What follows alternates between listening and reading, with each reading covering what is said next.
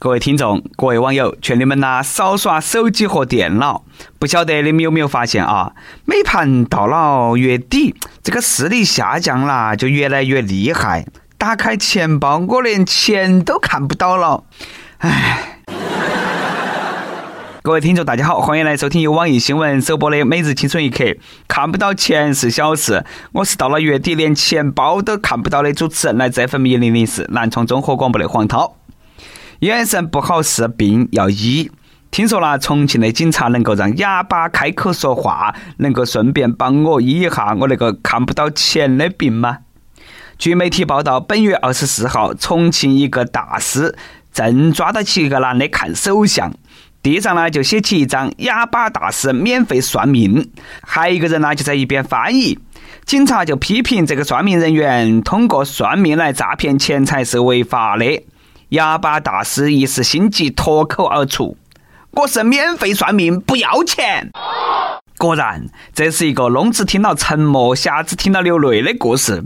俗话说：“狗急了跳墙，兔子急了咬人，哑巴急了就张口说话。”意不意外嘛？惊不惊喜嘛？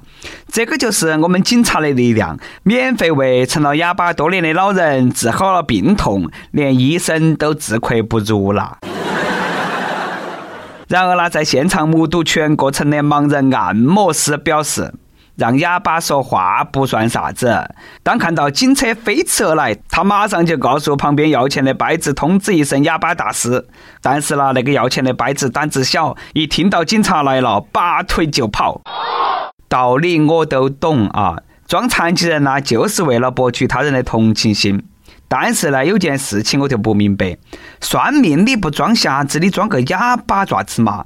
算命嘛，就是要用嘴巴说嘛。你说你都不说话，你哪门给别个算命嘛？而且你说你装哑巴嘛，你装矜持一点嘛。美人计都没用，你哪门得招了嘛？像这种职业操守以后你哪门混嘛？你让那些要钱的假掰子哪门看你嘛？你让卖出土文物的假民工哪门看你嘛？他们是万万没想到，平常伶牙俐齿的哑巴看到警察也害怕呀。通过这个事情呢，可以充分证明，警察可以治疗大街上各种假扮残疾来骗取钱财的残障人士。说到这里啦，肯定有听众会说，别个哑巴大师不是免费算命吗？也没有谋财的嘛，送你两个字，呵呵。你要是真的那么想，那你都太年轻了。下盘你去试一下啊！算了命，开了光，你还不想给钱？你觉得你有法走得脱吗？我上盘都是那么的，遭别个打得那周身轻痛，现在还在痛。这种情况还真的要让警察叔叔来好生理嘛哈。我们的同情心都是被那些人慢慢消磨完的。在这里呢，还是要给我们的警察叔叔道一声辛苦了。大事小事都要麻烦你们。你看嘛，吃个榴莲都要让警察叔叔来操心。最近南京一个小区有住户报警，说闻到了一股臭味，可能是有哪家人屋头呃燃气泄漏。警察迅速到场，挨家挨户查看，最终找到臭味来源。原来那是有一家人正在屋头吃榴莲，看到起那么多人一起找上门，他们一脸蒙圈了。榴莲，光是听到那两个字，我就仿佛闻到了一股别致的味道扑面而来。所以说。每日一问来了啊！听说榴莲是一个十分极端的水果，有人喜欢得不得了，有人讨厌得不得了。弱弱的问一句，各位益友啊，能够接受榴莲的味道吗？不晓得各位能不能够接受啊？反正呢，我是无法接受榴莲的味道。最让我无法接受的是，居然有那么多人能够闻出榴莲的香味，你都哪门能够闻出它的香味来的呢？哎呀，可能那个也是我个人的问题，天生命穷，吃不起十块钱以上的东西，一吃就拉肚子，无法承受这种高级水果。但是那么多人跟我说那个榴莲是个好东西，其实我也动心了。记得上一盘，为了突破自己的极限，为了能够早日吃一口榴莲，我呢就买了一盒臭名昭著的鲱鱼罐头锻炼下自己嘛，嘎。哎，听网上说加热过后那个鲱鱼罐头味道更加浓郁，我呢就把它弄到锅头去煮。哪晓得煮了没得五分钟，就听到门口有人打电话报警。喂，幺幺零哇，我们隔壁子好像出事了，都臭了啊！你们过来看看嘛。哎呀，不能再说下去了啊！那个味道啦，太重了。原谅我的懦弱，不得不向臭名昭著的榴莲势力低头。除了扶持榴莲那一家，下面那一家我更服。说天下之大，真的是无奇不有。浙江金华一户人家兄弟姐妹十三人，排名最小的是一对双胞胎。这十三个兄弟姐妹呢，他们的属相居然能够凑齐十二生肖。简直太神奇了！曾经呢，他们还去申请过吉尼斯世界纪录，然后吉尼斯回应：吉尼斯是世界性的东西，十二生肖只有中国才有，这个跟吉尼斯纪录不相关嘛？啥子啦？吉尼斯是世界性的东西？哎，要是那么的话，不如看下他们的星座，说不定呐，能够凑齐十二星座，都可以申请吉尼斯了，嘎。其实都算没有申请到吉尼斯世界纪录，这一家人也是哎厉害了。我们一家人都没凑齐十二星座，别个妈老汉两个人都把十二星座凑齐了。肯定有网友觉得生那么多娃儿，生活肯定过得很撇，揭不开锅。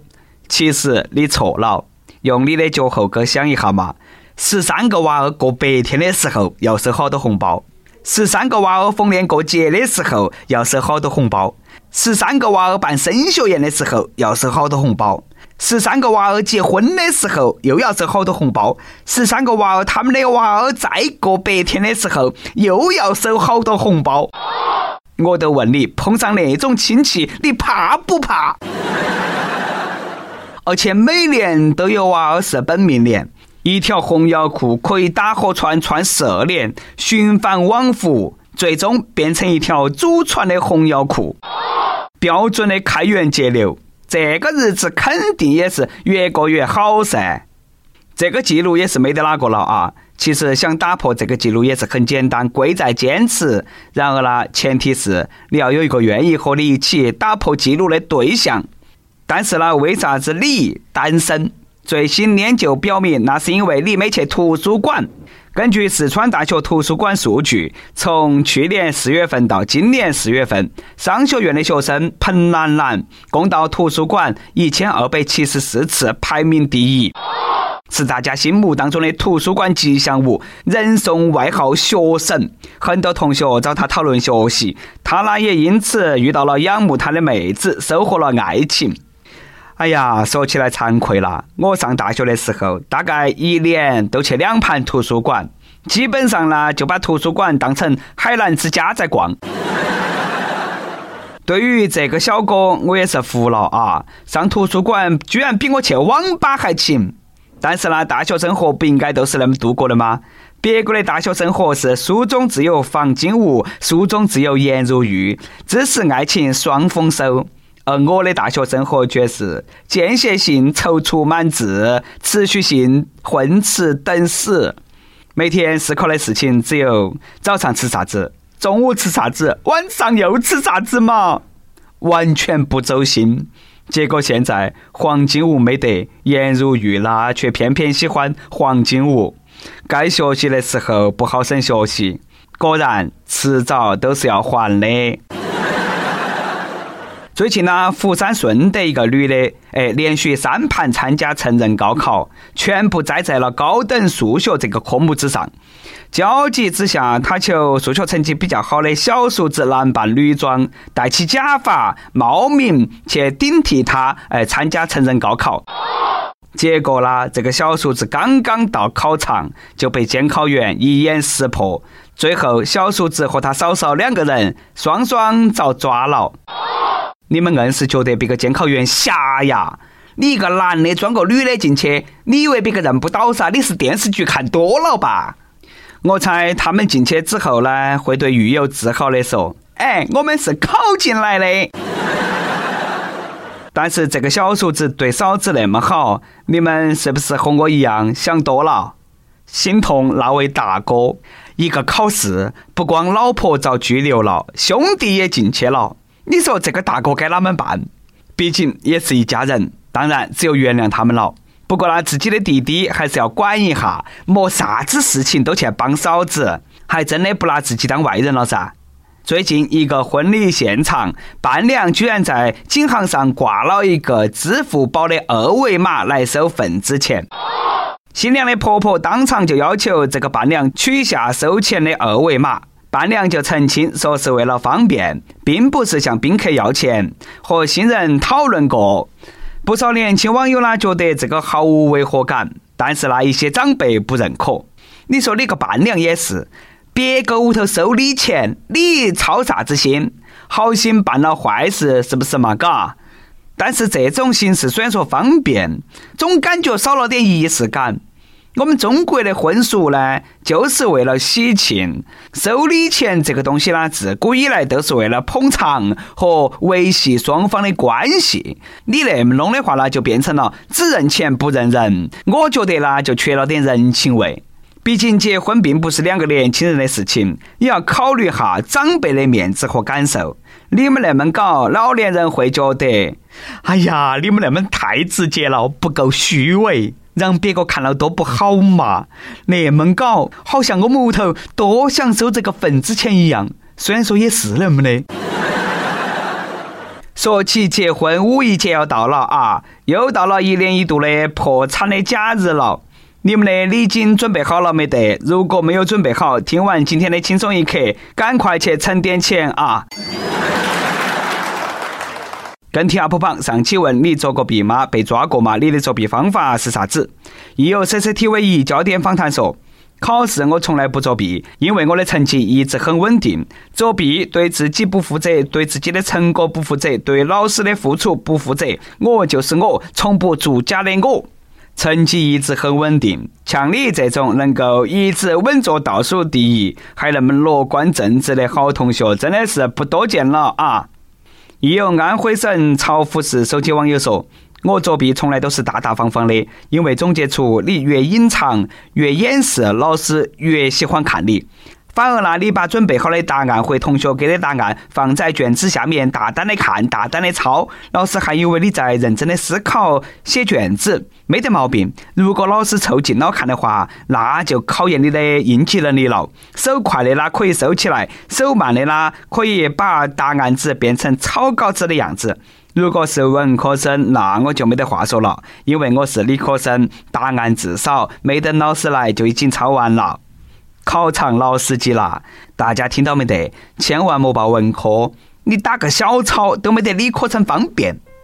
一首歌的时间，亦有广东省广州市手机网友说：“我听青春一刻有好几年了，记得还是你介绍给我听的，因为你怕我一个人闷，非常感谢。记得我认识你已有七年了，在一起五年了，分开两年了。现在的我打算放过我自己，走向幸福。我也祝福你跟你的他幸福。”我想点一首庄心妍的《放过自己》，而我也准备接受另一个人，祝我幸福吧。再见了，我的过去，欢迎我的未来。这位姑娘啊，希望你能够说到做到，勇敢的和过去说再见，带着微笑迎接自己的未来。最后，祝你幸福。由电台主播想用当地原汁原味的方言播《轻松一刻》，并在网易和地方电台同步播出吗？请联系每日《轻松一刻》工作室，将你的简介和录音小样发到其爱哪屋去意幺六三点 com。以上就是我们今天的网易轻松一刻，你有啥子话想说，可以到跟帖评论里头去呼唤主编曲艺和本期小编包包包小姐。对了，曲总监的公众号曲一刀里头有很多的一些私密硬货和你分享，敬请关注。我们下期再见。这是今生的宿命，也许没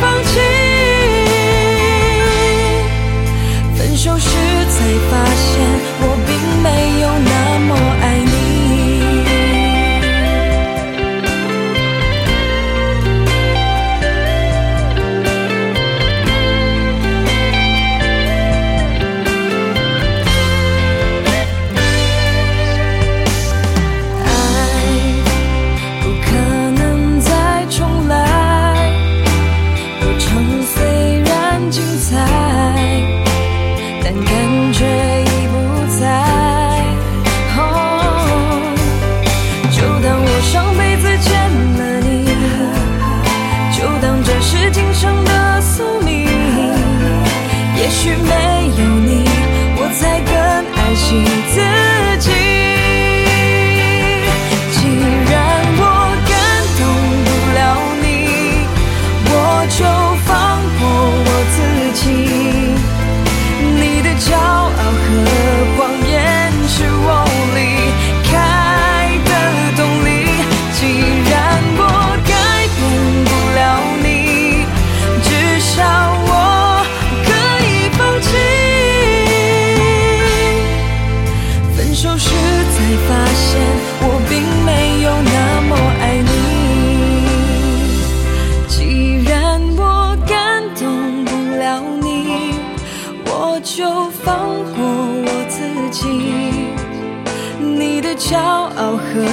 谎言。